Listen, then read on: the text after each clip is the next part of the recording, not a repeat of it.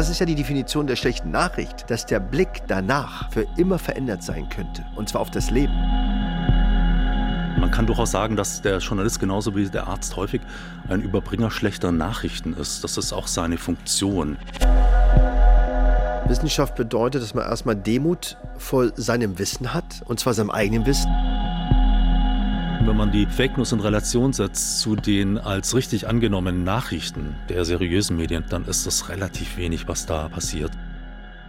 Wenn es ernst wird, müssen Ärzte klar und deutlich kommunizieren. Das ist zumindest meine Erfahrung.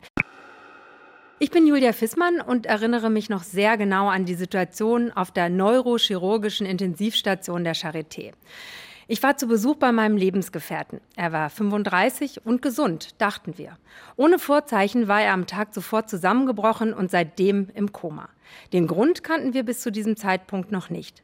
Plötzlich sollte ich aus dem Zimmer gehen. Unruhe machte sich breit. Der behandelnde Neurochirurg bat mich in sein Büro und sagte ruhig und klar, wir müssen notoperieren. Es geht um Leben und Tod. Diesen Satz werde ich mein ganzes Leben wahrscheinlich nie vergessen. Er zeigte mir eine Computertomographieaufnahme, auf der deutlich zu sehen war, dass sich das Hirn an die Schädelwand drückte und der Hirndruck gefährlich anstieg. Es ging um Minuten. Die Diagnose Astrozytom 3, bösartiger Hirntumor. Die bekamen wir allerdings erst nach der OP. Meinem Freund fehlte nach der OP ein wichtiger Teil des Gehirns, doch er lebte. Aber der Tumor konnte nicht ganz entfernt werden und kam später als Rezidiv an anderer Stelle zurück. Mein Freund starb fünf Jahre später. Talking Science, wenn Wissenschaft auf Gesellschaft trifft. Ein Podcast des RBB featuring Berlin University Alliance.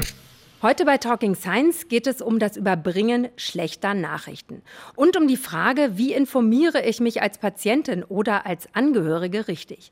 Welche Rolle spielt der Wissenschaftsjournalismus und die Digitalisierung für die bessere Teilhabe am Wissen der Bevölkerung? Und wie gefährlich sind zum Beispiel in der Corona-Pandemie Fake News? Meine Gäste zu diesem sehr bewegenden Thema sind Jalit Zihuli, Direktor der Klinik für Gynäkologie der Charité und Leiter des Europäischen Kompetenzzentrums für Eierstockkrebs. Und er ist auch im Expertengremium der BUA für Global Health. Herzlich willkommen, Herr Zihuli. Schön, dass Sie hier sind. Und Christoph Neuberger ist auch bei uns, Professor für Digitalisierung und Partizipation am Institut für Publizistik und Kommunikationswissenschaften an der Freien Universität. Und er forscht auch am Weizenbaum-Institut für vernetzte Gesellschaft.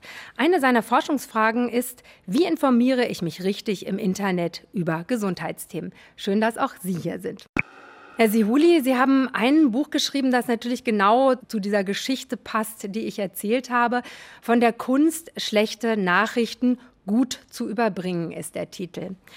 Sie haben genau mit diesem Thema ja wahrscheinlich sehr viel zu tun. Erinnern Sie sich vielleicht auch an eine ähnliche Situation? Das müssen wir wahrscheinlich tagtäglich machen, eben schlechte Nachrichten gut zu überbringen. Also wie machen Sie das? Begonnen hat das alles mit einer Geschichte, die ich als junger Arzt erlebt hatte. Ich war gerade im Arzt im Praktikum und hatte bei einer Operation teilgenommen als sogenannte zweite Assistenz. Da ist man zwischen den Beinen der Patientin, hält Haken und äh, sehr erfahrene Operateure versuchen eben die Eierstockkrebsoperation, die teilweise zehn Stunden dauert, dann zu vollziehen. Die Operation war zu Ende. Wir hatten eine Frau operiert, die etwa 87 Jahre jung war. Und ich kam auf Station, war ein bisschen ermüdet und die Krankenschwester bat mich, ans Telefon zu kommen. Und ich war schon vorbereitet zu sagen, dass die Operation gut verlaufen ist, nichts aufgetreten ist, keine Herzprobleme, keine Lungenprobleme und wir alle Tumorknoten entfernen konnten. Und die Nachbarin war am Telefon und Sie erzählte mir, dass der Ehemann, 92 Jahre, sich gerade das Leben genommen hat und das Jagdgewehr für seinen Selbstmord benutzte. Und ich auflegte und die Krankenschwester fragte, was soll ich tun? Und die sagte, ruf den Oberarzt an. Und ich rief den Oberarzt an und habe ihm die Geschichte von dem Jagdgewehr erzählt. Und er antwortete, ja, das muss man ihr sagen. Ich sagte, wie? Wer soll das denn sagen? Ich fragte wieder die Krankenschwester, was soll ich tun? Und sie sagte, ruf doch den Psychiater an. Und ich rief die Psychiaterin an und sie sagte, ja, muss man ihr sagen. dann meinte ich, wer soll das denn sagen? Und sie sagte, jemand, der sie kennt. Die Nachbarin vielleicht. Und ich habe so gehofft, dass man mir die Last wegnimmt. Und dann habe ich mir gedacht, dass wenn man operiert, wenn man Medizin macht, kann das nicht ohne Kommunikation gehen und habe dann damals als junger Arzt begonnen, mich damit zu beschäftigen und habe eben diese Kurse mit meiner Kollegin damals entwickelt. Was ich nur dazu sagen kann, ich mache immer noch teilweise schlechte Gespräche, aber ich merke es. Und ich kann sie in der Regel auch ändern, weil über das Wort steht immer die Beziehung. Und das ist die Botschaft, die ich jetzt immer wieder auch für mich herausziehe. Und das Buch entstand, weil ich das beschreiben wollte und dachte, ich schreibe ein Sachbuch, wie man sonst so Sachbücher schreibt. Und habe dann gemerkt, nein, das sind die Geschichten, die Sie gerade erzählt haben. Die Geschichte von dem Jagdgewehr bei der Patientin, die letztendlich uns das Storytelling zeigen, die uns tatsächlich auch die besten Lehren zeigen. Eine halbe Million Deutsche haben im Jahr 2020 die Diagnose Krebs erhalten. Diese Diagnose ist ein Schock. Der folgende Kampf gegen die Krankheit oft nicht nur eine körperliche, sondern auch eine psychische Belastung. Psychoonkologen, also Psychologen, die Menschen mit Krebserkrankungen unterstützen, sprechen dabei von einem Sturz aus der Wirklichkeit. Sehr häufig zeigen die Patientinnen Fassungslosigkeit und Unglauben. Nimmt der behandelnde Arzt darauf keine Rücksicht, kann es passieren, dass Patienten im ersten Gespräch einfach abschalten. Dann bekommen sie gar nicht mehr mit, welche Therapien oder weiteren Untersuchungen geplant sind. Spezielle Schulungen für Ärzte sind daher ratsam. Schließlich ist Krebs die zweithäufigste Todesursache in Deutschland.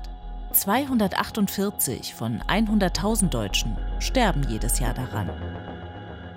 Was sind so die wichtigsten Regeln, die Sie vielleicht auch Ihren jungen Studierenden mitgeben? Also zum Beispiel aus meiner Erfahrung war es äh, als Angehöriger, die eben eine schlechte Nachricht überbracht bekommt, war es mir ganz wichtig, dass die Kommunikation des Arztes klar und deutlich ist, aber mir auch Zeit zum Nachdenken lässt und vielleicht auch ähm, eine Zeit, ganz kurze Zeit zum Nachfragen. Was sind für Sie die wichtigsten Regeln für so ein Aufklärungsgespräch?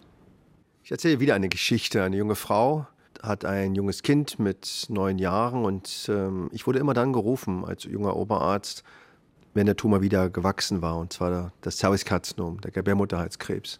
Und es war wieder so weit, dass mich die Assistentin rief und sagte, ja, der Befund ist schlecht, ob ich mit der Patientin reden kann. Ich gehe in einen Raum ohne Fenster, die Patientin kommt, die Mutter dazu kommt, die Krankenschwester kommt und die Assistentin, die sich sehr für die Patientin immer eingesetzt hat. Und ich sage, der Krebs ist wieder gewachsen.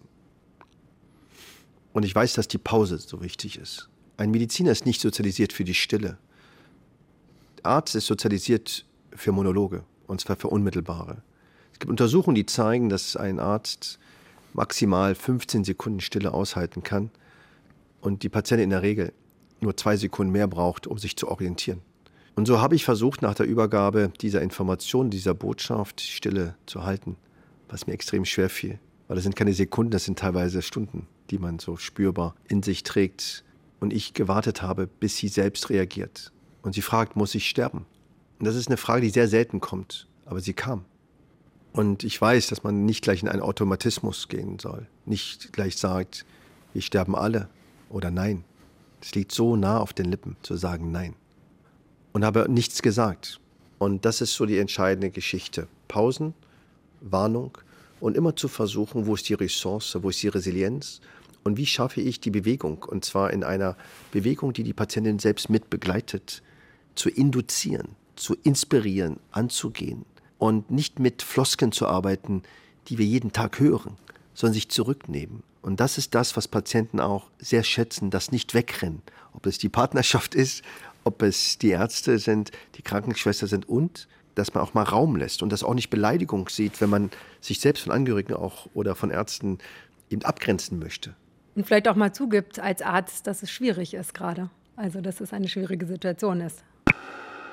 Herr Neuberger, ähm, schwieriger Übergang jetzt, aber auch Sie haben vielleicht schon mal in einem Arzt-Patienten-Gespräch gesessen. Was wünschen Sie sich denn für die Kommunikation zwischen Patienten und Ärzten oder was ist vielleicht als Kommunikationswissenschaftler da so Ihr Tipp? Also wir haben ja gerade schon so ein bisschen gehört, was funktioniert, was funktioniert nicht. Ich glaube, Herr Sehuli hat schon sehr deutlich gemacht, was die Besonderheiten ausmacht dieser Arzt-Patienten-Kommunikation. Das sind, sind nämlich zwei unterschiedliche Ziele, die sich so leicht gar nicht vereinbaren lassen. Es ist einerseits das Schicksalhafte, die Betroffenheit, die ja in diesen negativen Nachrichten sehr häufig drinsteckt, die Fassung zu behalten, zu verstehen, was denn da eigentlich mit mir passiert, was klar die Frage nach Empathie der emotionalen Beziehung aufwirft. Auf der anderen Seite diese Expertenrolle, nämlich das Verstehen, was passiert hier mit mir eigentlich, also die Diagnose zu erklären, was hier vorgefallen ist und dann noch natürlich auch nochmal die Frage der Therapie, was können wir jetzt tun in der Situation, das verstehen wollen, also da auch eine Erklärung zu liefern, wo man dann auch eher in der Rolle als Experte, als Wissenschaftler dann auch gefragt wird.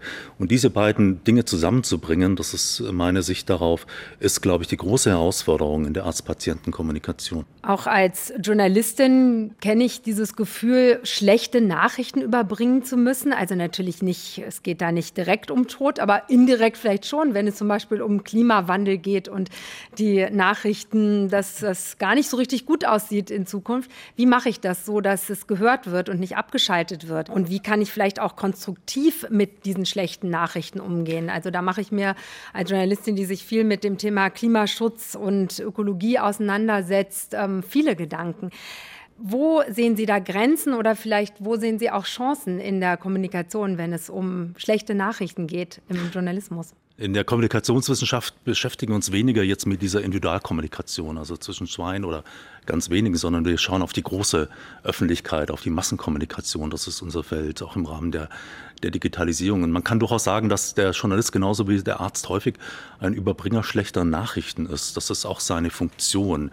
Es geht um Krisen, es geht um Katastrophen, es geht um Terroranschläge, es geht um Skandale. Und das ist auch eine ganz wichtige Funktion der Massenmedien. Also sie sollen uns ja darüber informieren, wo was nicht funktioniert, wo es Probleme gibt. Also diese Umweltbeobachtung ist eine wichtige wichtige Aufgabe der, der Massenmedien. Kritik und Kontrolle in der Demokratie. Es muss aufgeklärt werden, wenn etwas schief läuft, Korruption oder was auch immer.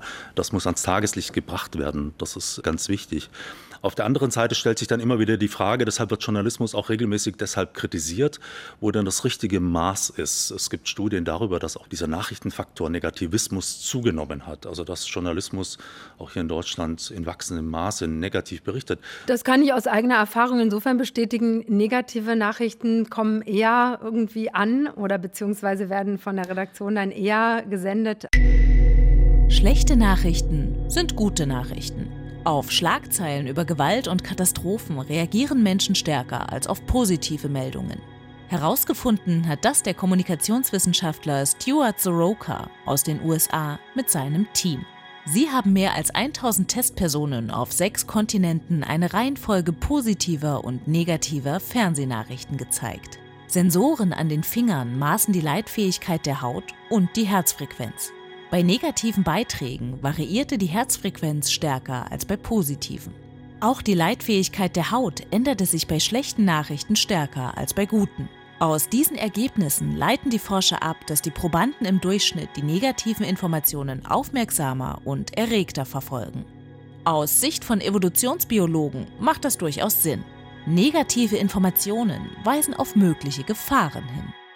Der Boulevardjournalismus hat sich sogar ganz drauf spezialisiert mit seinen ganz eigenen Mitteln, mit der Skandalisierung, mit dem Aufblähen von auch Banalitäten manchmal in, in dieser Form. Aber auch der, der seriöse Journalismus, also auch Nachrichten bestehen zum ganz großen Teil aus Problemanzeigen. Die Kritik, die sich daran entzündet, betrifft einerseits die Angemessenheit, also die Frage auch, übrigens auch in der aktuellen Corona-Berichterstattung, also ist da nicht zu viel Alarmismus im Spiel, auf der anderen Seite aber auch die Frage der Verharmlosung. Also wie findet man das richtige Maß? Das ist eine ganz, ganz wichtige Frage. Ein weiterer Kritikpunkt besteht darin, dass vor allem der Nachrichtenjournalismus zwar sagt, da ist was passiert, allerdings uns da eine pessimistische Weltsicht anerzieht, weil er uns damit alleine lässt. Er liefert die Fakten, wer wo was wann wie falsch gelaufen ist, aber er diagnostiziert nicht und liefert also auch zu wenig Hintergrund und vor allem liefert er auch keine Lösungsansätze. Und interessanterweise gibt es in den letzten Jahren eine intensive Diskussion darüber, dass Journalismus konstruktiv werden muss. Der sogenannte konstruktive Journalismus ist im Moment, wenn man so will, das wichtigste neue Berichterstattungsmuster. Viele Medien in Deutschland haben das aufgegriffen. Worum geht es? Es geht darum, neben einer Problemanzeige und Erklärung, weshalb es dazu kommen konnte, auch Lösungsvorschläge zu machen, deutlich zu machen, was getan werden kann. Und zwar adressiert sowohl an die Politik, aber auch an den Einzelnen. Wie können wir mit solchen Problemen umgehen?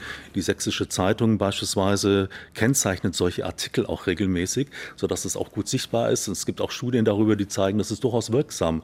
Also dass das äh, Publikum solche Artikel gerne liest, dass man sowas gerne aufgreift und man dann auch das Gefühl hat, selbst eher was machen zu können, wenn man solche Hinweise bekommt. Die gute Nachricht der Woche nicht nur einmal in der Woche, sondern das darf sogar mehrfach passieren. So. Also man versucht da quasi jetzt damit umzugehen im Journalismus und ihn zu reformieren.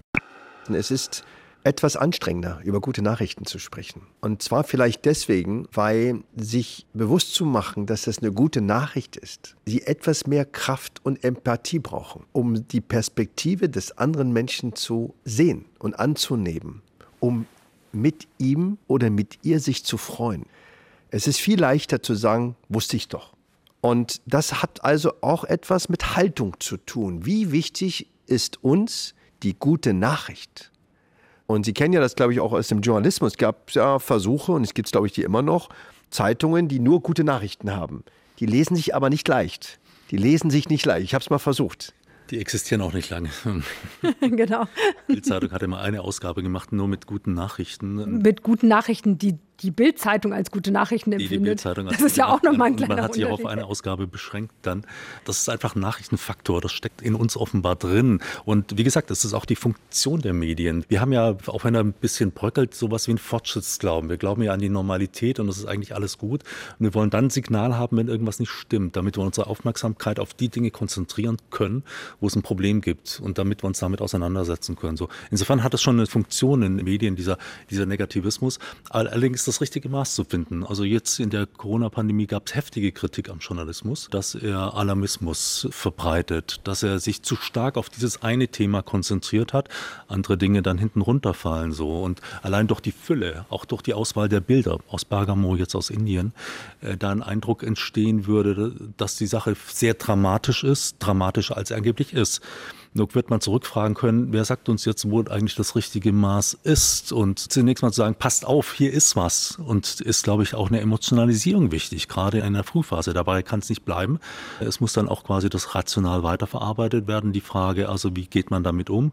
Und wissenschaftliches Wissen hat ja in der Pandemie an ganz vielen Stellen eine Rolle gespielt, was die Verbreitung angeht, Handlungsempfehlungen, wie man damit umgeht, Impfen und so weiter. Zu Beginn der Corona-Pandemie kursierten viele seltsame Gerüchte über die Erkrankung im Internet. Das waren die drei absonderlichsten Meldungen. Coronaviren verschwinden durch Gurgeln und Duschen. Totaler Quatsch. Das Coronavirus gelangt in den Rachen und dann in Zellen, aus denen es sich nicht einfach herausspüren lässt. Um es durch Gurgeln aufzuhalten, müsste man genau wissen, wann man sich angesteckt hat und dann ununterbrochen gurgeln. 5G verursacht Corona. Die Meldung, dass der neue Mobilfunkstandard 5G Covid-19 verursache, hat dazu geführt, dass Menschen in Großbritannien sogar Mobilfunkmasten angezündet haben. Im Corona-Impfstoff sind Mikrochips. In den vergangenen Wochen posteten Geimpfte Bilder und Videos, wie Magnete vermeintlich an der Einstichstelle haften. Fakt ist, im Impfstoff sind keine Chips, die Magnete haften durch die sogenannte Adhäsionskraft an der Haut. Die WHO sprach ganz früh in der Pandemie von einer Infodemie, also angesichts der Falschmeldungen. Und ich habe auch gelesen, es gibt eine Studie einer Professorin für kognitive Neurowissenschaften am University College London, Tali Sherrod, Sie schreibt, Fake News erzeugen mehr Retweets und mehr Likes als verlässliche Posts und sie verbreiten sich sechs bis zwanzig Mal schneller. Wie ist das zu erklären? Also wie entstehen diese Verschwörungsmythen oder Fake News? Ja, das ist ein Phänomen, das jetzt nicht erst mit der Pandemie aufgekommen ist. Wir beobachten das seit ungefähr einem halben Jahrzehnt mittlerweile hier in Deutschland, so vor allem mit der Ankunft der Flüchtlinge. Das war ein Thema, wo das aufgefallen ist, dann im Zusammenhang mit Donald Trump und der vor allem auch diesen Vorwurf der Fake News ja dann auch auf die Medien selbst angewandt hat. Er hat das quasi dann auch zum Kampfbegriff gemacht. Mittlerweile ist das ein sehr großes Forschungsfeld geworden und man kann jetzt, glaube ich, mit aller Vorsicht sagen, dass man das auch nicht überbewerten darf. Es ist richtig, was Sie gerade gesagt haben, dass Fake News einfach was triggern. Das sind negativ, sensationalistisch, oft auch sehr simpel gestrickt und die vielen dann auch sowas wie ein Aha-Erlebnis liefern. Also Confirmation Bias bestätigt mich in meinem Weltbild. Wusste ich doch, genau. Genau, wusste ich doch, genau. Und das sind dann auch diejenigen, die das dann auch weiter verbreiten und das dadurch kann es tatsächlich passieren, dass einzelne Fake News sich sehr schnell weiter verbreiten und dann durchaus auch seriöse Nachrichten übertreffen können. Es gibt mittlerweile allerdings auch Studien, die zeigen, wenn man die Fake News in Relation setzt zu den als richtig angenommenen Nachrichten der seriösen Medien, dann ist das relativ wenig, was da passiert so. Und auch wenn man die Verbreitungspfade beobachtet, dann sind es eben diejenigen, die sagen, das passt zu meiner Einstellung, die dann auch den anderen mitteilen, schaut doch mal, ich wusste es doch, da steht es doch jetzt so, die das dann entsprechend weiterreichen. Das heißt, das sind das, was wir als Echokammern bezeichnen. Dort verbreiten die sich dann rasend schnell, weil sie dann einfach eine Bestätigung liefern. Das sind auch die Bereiche, wo es ganz schwer fällt, das dann auch richtig zu stellen. Also auch diese Richtigstellung ist mittlerweile auch äh, sehr intensiv untersucht und ich hatte vorhin schon vom Fact-Checking berichtet, auch im Journalismus angekommen, dass man sich auch bemüht, jetzt solche Falschinformationen richtig zu stellen. Vielleicht noch kurz ein Wort zur Pandemie, weil wir da auch mittlerweile Zahlen haben. Zum Beispiel die Frage Bill Gates und ob dann beim Impfen dann irgendwelche Chips eingepflanzt werden oder die andere Geschichte mit den 5G-Masten, ob die nicht zur Verbreitung von Corona beitragen. Es gibt eine sehr schöne Studie, die Mainzer Langzeitstudie Medienvertrauen, die zeigt, im einen Fall sind es 3 Prozent, im anderen Fall sind es 1 Prozent in Deutschland, die daran glauben. So, also das ist sehr minimal. Ist ein bisschen verzerrt durch die Medienberichterstattung, weil wir wissen alle davon, dass das manche Leute glauben und dadurch gewinnt man den Eindruck, dass es hat hier eine ganz große Bedeutung gewonnen. Aber weil es so kurios ist, erzählt man sich ja. dann auch weiter oder retweetet das wahrscheinlich. Interessanter Erzählstoff, wie können Leute nur sowas glauben? So, das ist ja dieses Entsetzen, das wir haben. Aber es ist natürlich ein interessanter Erzählstoff auch für den Journalismus. Also wir haben einmal eine Untersuchung durchgeführt und haben gesehen, dass jede dritte bis vierte Patientin mehr Angst vor Covid-19 hatte als vor dem Fortschreiten ihrer aktiven Krebserkrankung und das natürlich auch ein Thema sein kann, genau um Therapien nicht dann in Anspruch zu nehmen. Und das ist ein Ergebnis einer Studie an über 1000 Frauen. Und wir haben immer noch an der Charité eine neue Studie gestartet, um auch genau diese Ängste gegen Impfungen und so weiter zu formulieren. Deswegen ist das von ganz besonderer Bedeutung, wie Patienten getriggert sind. Um Fake News von seriösen Meldungen zu unterscheiden, gibt es verschiedene Maßnahmen. Zuerst Fakten prüfen. Die meisten Fake News werden heutzutage über die sozialen Medien verbreitet. Wem eine Nachricht verdächtig vorkommt, sollte als erstes die Schlüsselwörter in eine Suchmaschine eingeben und dann herausfinden, wird die Nachricht auch noch über andere, größere Medien verbreitet? Inzwischen gibt es viele journalistische Angebote, die dabei helfen. Dazu zählen der Faktenfinder von tagesschau.de oder Spezialseiten wie mimikama.at oder hoaxmap.org. Zweitens, Quelle überprüfen. Beim Verfasser einer Nachricht sollte hinterfragt werden, wie lange ist derjenige bereits aktiv und wie viele Follower hat er. Handelt es sich um ein neues Profil mit nur wenigen Followern, sollte man vorsichtig sein. Drittens, Bilder und Videos checken. Bilder sind zwar häufig echt, werden aber in einem falschen Kontext benutzt. Hier hilft die Google-Bildersuche. Sie kann anzeigen, wo das Bild zum ersten Mal veröffentlicht wurde. Videos lassen sich mit der Suchmaschine citizenevidence.amnestyusa.org der Menschenrechtsorganisation Amnesty International überprüfen.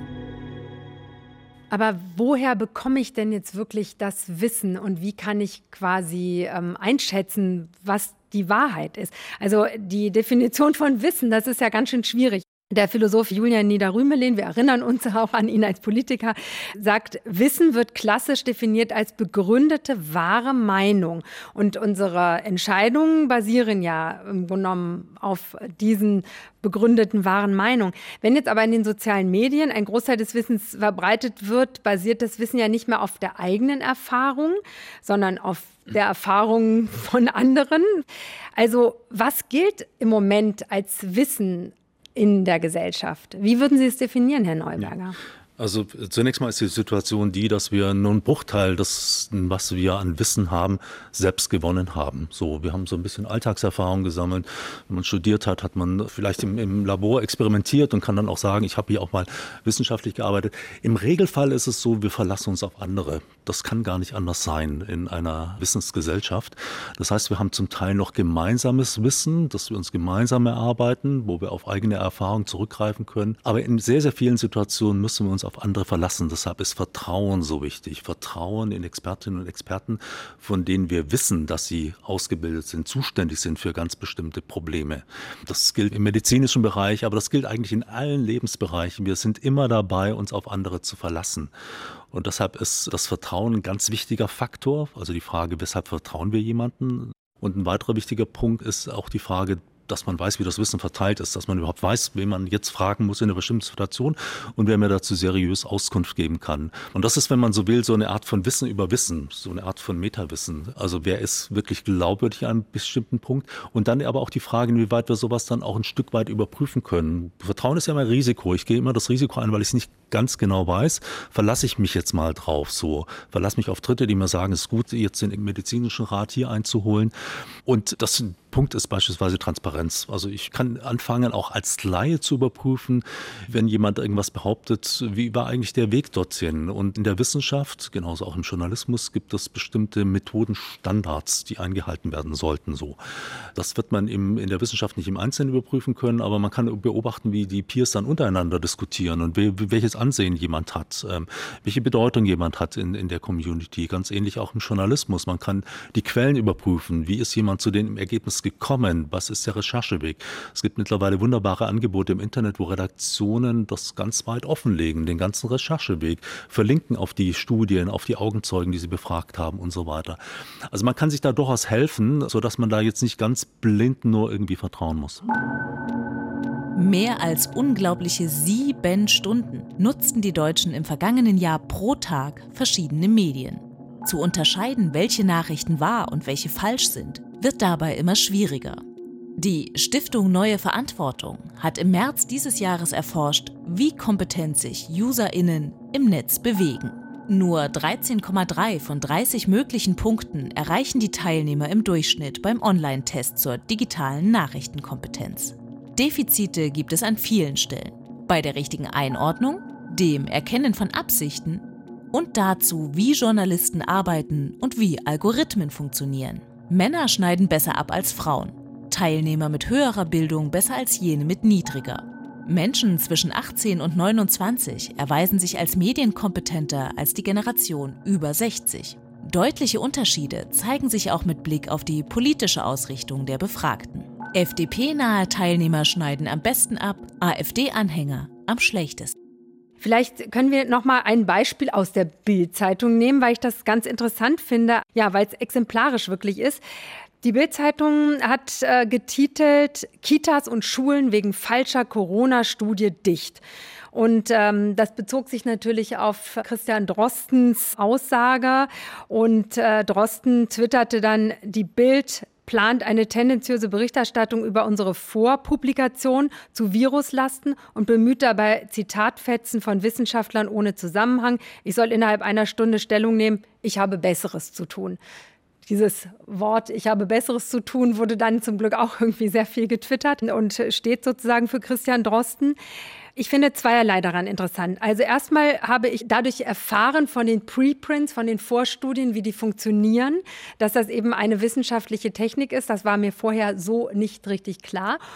Und äh, es ist natürlich auch interessant, was dann eben benutzt wird. Und gerade am Beispiel von Christian Drosten, der ist ja auch sehr funktionalisiert worden im Grunde genommen. Wie haben Sie das empfunden, Herr Sehuli? Ich glaube, ganz wichtig ist, dass wir sehr gerne alles personalisieren wollen. Und zwar im Sinne, der hat das gesagt, die hat das gesagt. Das ist nicht Wissenschaft. Wissenschaft bedeutet, dass man erstmal Demut vor seinem Wissen hat, und zwar seinem eigenen Wissen. Und zweitens auch das relativiert. Ich finde, dass Wissenschaft seine Demut nicht verlieren darf. Wissenschaft darf aber auch in Dialog mit Gesellschaften und auch mit derartigen Situationen in Dialog gehen und muss sich auch nicht verteidigen. Wenn man wirklich will, dass die Wissenschaft Ja-Nein-Antworten gibt, dann brauchen wir auch Rahmenbedingungen. Und dann braucht man auch ein Netzwerk und Strukturen, die tatsächlich unabhängig sind. Und deswegen finde ich die Diskussion grundsätzlich gut. Ich finde den, die Antwort von Christian Drosten genial, weil auch wir natürlich priorisieren müssen.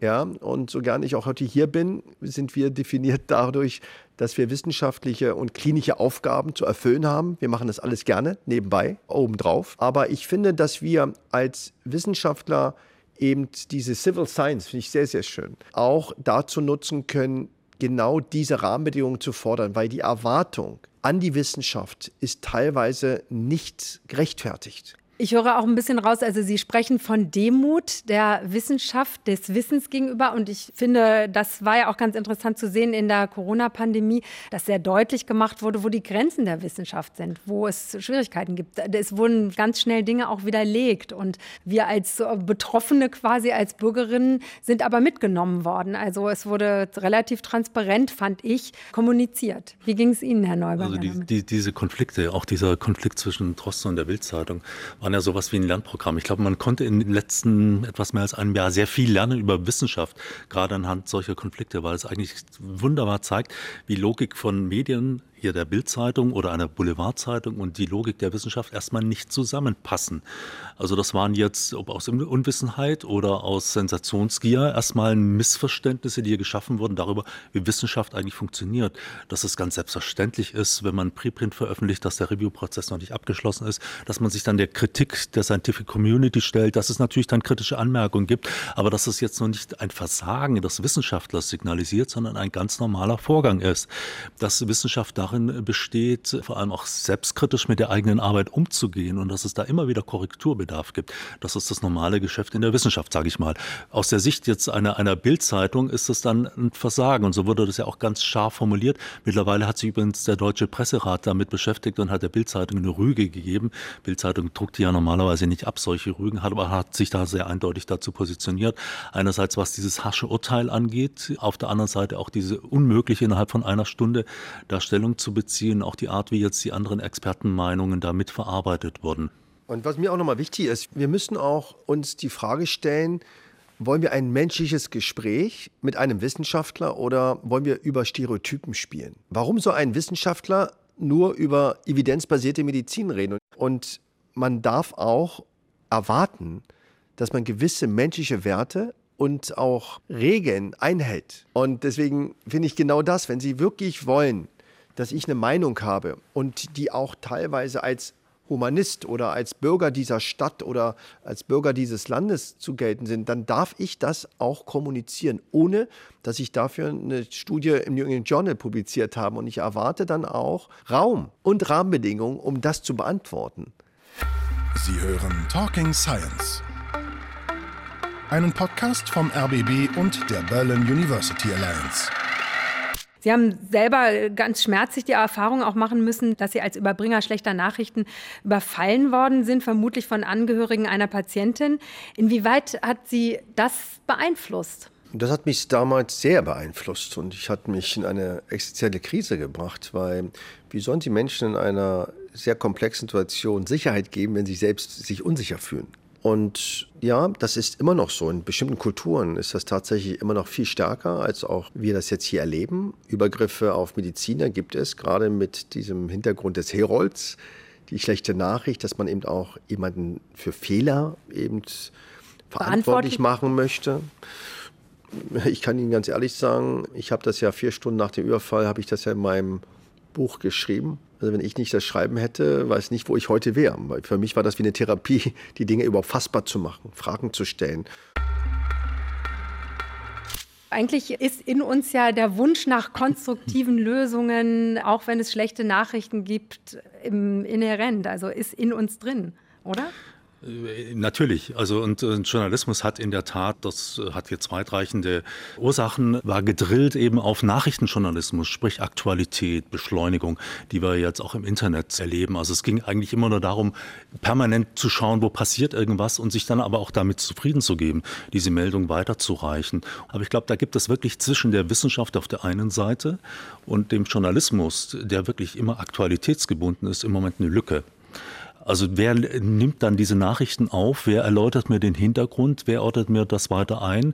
Sicherlich gibt es Einrichtungen, der öffentlich-rechtliche Rundfunk würde ich dazu zählen, der auch die Möglichkeiten hat, jetzt in der Wissenschaftsbildungsredaktion da noch weiter drauf einzugehen. Aber generell, glaube ich, ist da eine Lücke zwischen den der Wissenschaft, die ja doch ein, nach wie vor ein weitreichendes Eigenleben führt, ihre eigene Community hat, das zu übersetzen, was denn eigentlich der Erkenntnisstand ist, ist eine große Herausforderung. Und das vor allem zu verknüpfen, bei Herrn Seuli jetzt mit dem einzelnen individuellen Schicksal, im Journalismus eher mit der Frage, wo bewegt sich die Gesellschaft hin, das dann zu verknüpfen. Mhm. Auf den Punkt gebracht, das macht im Moment die Wikipedia, wenn Sie so wollen, wo man quasi die unterschiedlichen Arten von Wissen, auch Erwartungen zusammenbringt.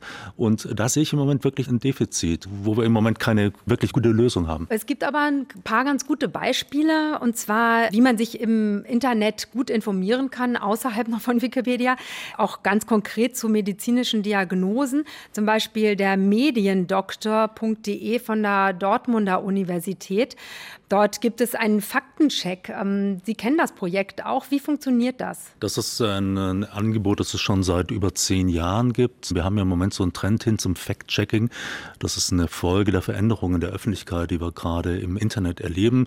Dort kann nun jeder publizieren. Es gibt nicht so wie in den klassischen Medien quasi Schleusenwärter, die Redaktion, von denen man das zumindest erwartet, dass sie alle Informationen, die sie weitergeben, zunächst mal geprüft haben. Im Internet, das ist Vor- und Nachteil, kann nun jeder publizieren in sozialen Medien gibt es da kaum Hindernisse. Das führt zu dieser Informationsflut, aber auch eben zu viel Informationsmüll, wenn man es hart formulieren möchte. Das heißt, es gibt keine regelmäßige, kontinuierliche Überprüfung nach den entsprechenden Standards. So. Und dafür ist es ganz gut, dass es nun auch Institutionen gibt, die dieses sogenannte Fact-Checking betreiben. Also es wird nicht nur das geprüft, was man selber vorbereitet hat, bevor es dann publiziert wird, sondern man überprüft auch das, was schon da draußen zu finden ist. Das ist, glaube ich, ein ganz wichtiger Punkt. Stichworte wie Fake Fake News, äh, Verschwörungsmythen, äh, Gerüchte und so weiter.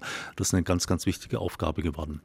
Der Mediendoktor hat nochmal eine etwas speziellere Aufgabe. Er richtet nämlich sein Augenmerk auch auf den professionellen Journalismus, weil in der Gesundheitskommunikation eben auch doch vergleichsweise viele Fehler gemacht werden, die erhebliche Konsequenzen haben können. Und man hat dort ein Verfahren entwickelt, wo man quasi über gutachtende Journalistinnen und Journalisten dann auch nachträglich Medizinberichterstattung überprüft. Dort werden Gutachten in Auftrag gegeben und die Ergebnisse werden dort mitgeteilt und es wird dann eben auch auf den Punkt gebracht, ob das korrekt war oder nicht korrekt war, mit Hinweis auch auf die entsprechenden Quellen, sodass jeder, der nun auf eine Nachricht gestoßen ist, wo man sich nicht ganz sicher ist, kann es so stimmen, sich auf der Website des Mediendoktors informieren kann. Da fällt mir der Begriff Wissensillusion ein. Also wie geht es Ihnen, Herr Siuli, wenn eine Patientin vor Ihnen sitzt und sagt, also ich habe da vorher schon mal im Internet geguckt, also ich bin eigentlich super informiert, Sie müssen mir jetzt eigentlich gar nichts mehr erklären. Also gibt es das, also dass Sie das Gefühl haben, äh, Patientinnen kommen zwar informiert, aber haben vielleicht auch irgendwie falsches Wissen über die Erkrankung, die Sie diagnostiziert haben? Ja, das ist ganz häufig. Ich finde, Lernen ist ja großartig und auch so ein Selbstbeitrag ich kümmere mich selbst drum. Ne? Man muss sich aber davon trennen, dass man mit Angst im Bauch, in der Seele wirklich gut lernen kann. Das ist, glaube ich, nicht nur bei Kindern so, sondern auch, wenn man selbst Betroffener ist. Das heißt, selbst wenn man Medizin studiert hat und, sage ich mal, der beste Neurologe der Welt ist und Sie haben eine Erkrankung aus einem anderen Fach, können Sie ja gar nicht dieses Wissen innerhalb 24 Stunden, selbst wenn Sie nicht schlafen, sich so aneignen. Weil Medizin ist ja Wissen, Anwendung und Verbindung mit Erfahrung. Und das finde ich auch großartig, weil die Medizin ist gar nicht so eine analytische Naturwissenschaft, sondern 80 Prozent mindestens, das ist Erfahrung. Aber das kann nur eingebettet sein in Vertrauen. Und deswegen finde ich solche Aktivitäten extrem wichtig und sage dann großartig. Und manchmal ist das so, dass ich das auch noch gar nicht weiß und dann sage ich, ich mache dich mal schlau. Und das ist die richtige Reaktion, denke ich. Nicht zu sagen, Blödsinn, ich bin der Arzt und Sie wissen gar nichts. Aber das Gespräch, das Wissen auf Augenhöhe, ist eine Illusion und auch nicht das Ziel. Es ist eher das Gespräch auf Herzenshöhe mit natürlich einer Wertschätzung, dass man sich selbst darum kümmert. Weil für mich als Arzt ist das super großartig, wenn Patientinnen und Angehörigen selbst Verantwortung übernehmen. Das ist keine Einschränkung meiner Kraft, sondern eher eine Stärkung. Und das ist häufig aus medizinischer Sicht ein Missverständnis. Weil die Patientinnen werden dann ja zu aktiven Patientinnen, nehmen sozusagen die Krankheit an und sagen, das ist meine Krankheit, ich bin nicht mehr Objekt und werde von dem Arzt jetzt einfach nur behandelt. Ich denke, Information und Wissen ist ja schon mal toll. Aber wenn wir die Information auch immer mit einer Bedeutung im Sinne der Botschaft verbinden und uns den Gedanken zumindest erlauben, was macht diese Information mit dem Menschen, der die Information erhält? Wie wird die Perspektive beeinflusst? Und was könnte es sein? Das ist ja die Definition der schlechten Nachricht, dass der Blick danach für immer verändert sein könnte. Und zwar auf das Leben. Und dass wir einfach auch uns überlegen, wie sensibel sind wir, wenn wir eine Botschaft geben? Was passiert danach? Und das, was Sie gerade gesagt haben, dass ja. man nicht nur einfach push, push, push und wissen, wissen, wissen, sondern was bedeutet das für diesen Menschen? Kann dieser Mensch sein Leben weiterführen? Und ist die Hoffnung, die dahinter steckt, überhaupt realistisch? Also ich glaube, da, da, lassen sich wieder interessante Parallelen ziehen. Jetzt im Arzt-Patientengespräch, wie Sie schon sagten, auf Augenhöhe, das stimmt ja nicht. Sie haben ja die Expertenrolle, die müssen Sie einnehmen, das wird ja nun auch erwartet. Aber Sie erwarten ja auch dann die Mitarbeit, das Verstehen, das Mittun wollen, damit man sich darüber einig ist. Also was können wir jetzt tun in der Situation, der Handlungsbezug, der dafür ganz wichtig ist. Was ähnliches machen wir auch im politischen Journalismus beispielsweise. Wir haben das Idealbild der mündigen Bürgerin, des mündigen Bürgers, die ja gerade nicht nur Informationen bekommen sollen, sondern und dann passiv das dann hinnehmen, wie die Sache sind, sondern sich selbst engagieren sollen, sich selbst einbringen sollen, sich eine eigene Meinung bilden sollen, sich aber auch beteiligen sollen an öffentlichen Meinungsbildungsprozessen, sich engagieren. Also auch da ist dieser Handlungsbezug, glaube ich, ganz wichtig. Das Interessante ist, es gab zum Beispiel jetzt von, Wissen, von Wissenschaft im Dialog gab es das Wissenschaftsbarometer. Das Interesse an Wissenschaft ist ja nach wie vor auch wahnsinnig hoch in der Bevölkerung. Durch Corona gar nicht groß gestiegen, interessanterweise. Nach dem Wissenschaftsbarometer gab es erst einen ziemlich steilen Anstieg des Vertrauens in die Wissenschaft ist dann wieder ein bisschen abgefallen. Der Wert liegt aber immer noch über dem der Vorjahre. Eine ganz ähnliche Entwicklung übrigens auch beim, beim Journalismus. Also entgegen aller anderen Behauptungen, der Journalismus hat in den letzten Jahren an Vertrauen gewonnen und jetzt seit 2020 nochmal extrem nochmal angewachsen, wobei man vorsichtig sein muss, das zu pauschalisieren, weil es erhebliche Unterschiede gibt zwischen unterschiedlichen Medien. Das öffentlich-rechtliche Fernsehen schneidet erstaunlich gut ab, trotz aller Kritik am öffentlich-rechtlichen Rundfunk. Auch die Tageszeitungen stehen relativ äh, gut da. Und wenn man das vergleicht mit den sozialen Medien, dann ist da ein eklatanter Unterschied. Und insofern muss man da auch immer etwas vorsichtig sein. Wir haben, was die Medienkritik angeht, auch was Wissenschaftskritik angeht, eine sehr laute, aber sehr kleine Minderheit, die sich hier zu Wort meldet. Es stimmt nicht überein mit den bevölkerungsrepräsentativen Ergebnissen. Vielen, vielen, vielen Dank an Jalit Zihuli, Direktor der Klinik für Gynäkologie der Charité und Leiter des Europäischen Kompetenzzentrums für Eierstockkrebs und an Christoph Neuberger, Professor für Digitalisierung und Partizipation am Institut für Publizistik und Kommunikationswissenschaften an der FU. Vielen Dank, dass Sie Ihre Gedanken geteilt haben. Also ich nehme vor allen Dingen mit, dass wir das Wissen aus ganz unterschiedlichen Quellen bekommen und das auch ganz gut ist, weil das eine Chance ist. Von Ihnen habe ich mitgenommen, Herr Siuli, dass Sie für Demut gegenüber dem Wissen plädieren und es vor allen Dingen wichtig ist, dass man auf Augenhöhe mit dem Patienten spricht und zwar das Herz um, da eine ganz wichtige Rolle spielt. Und von Ihnen fand ich sehr interessant, dass Sie geschafft haben, sich von der Massenkommunikation ähm, auf das Einzelne, auf die direkte Auseinandersetzung mit den Menschen und der Kommunikation zu begeben und dass daraus vielleicht auch noch mal ganz interessante Gedanken entstehen. Vielen, vielen Dank für das Gespräch. Das war Talk in Science, ein Podcast des RBB, featuring Berlin University Alliance. Weitere Informationen und Studien zum Thema finden Sie auf rbb-online.de slash talkingscience. Moderation Julia Fissmann. Tonaufnahme Ulrich Hieber. Audiobearbeitung Martin Scholz. Musik Thomas Fehlmann. Redaktion Judith Rode.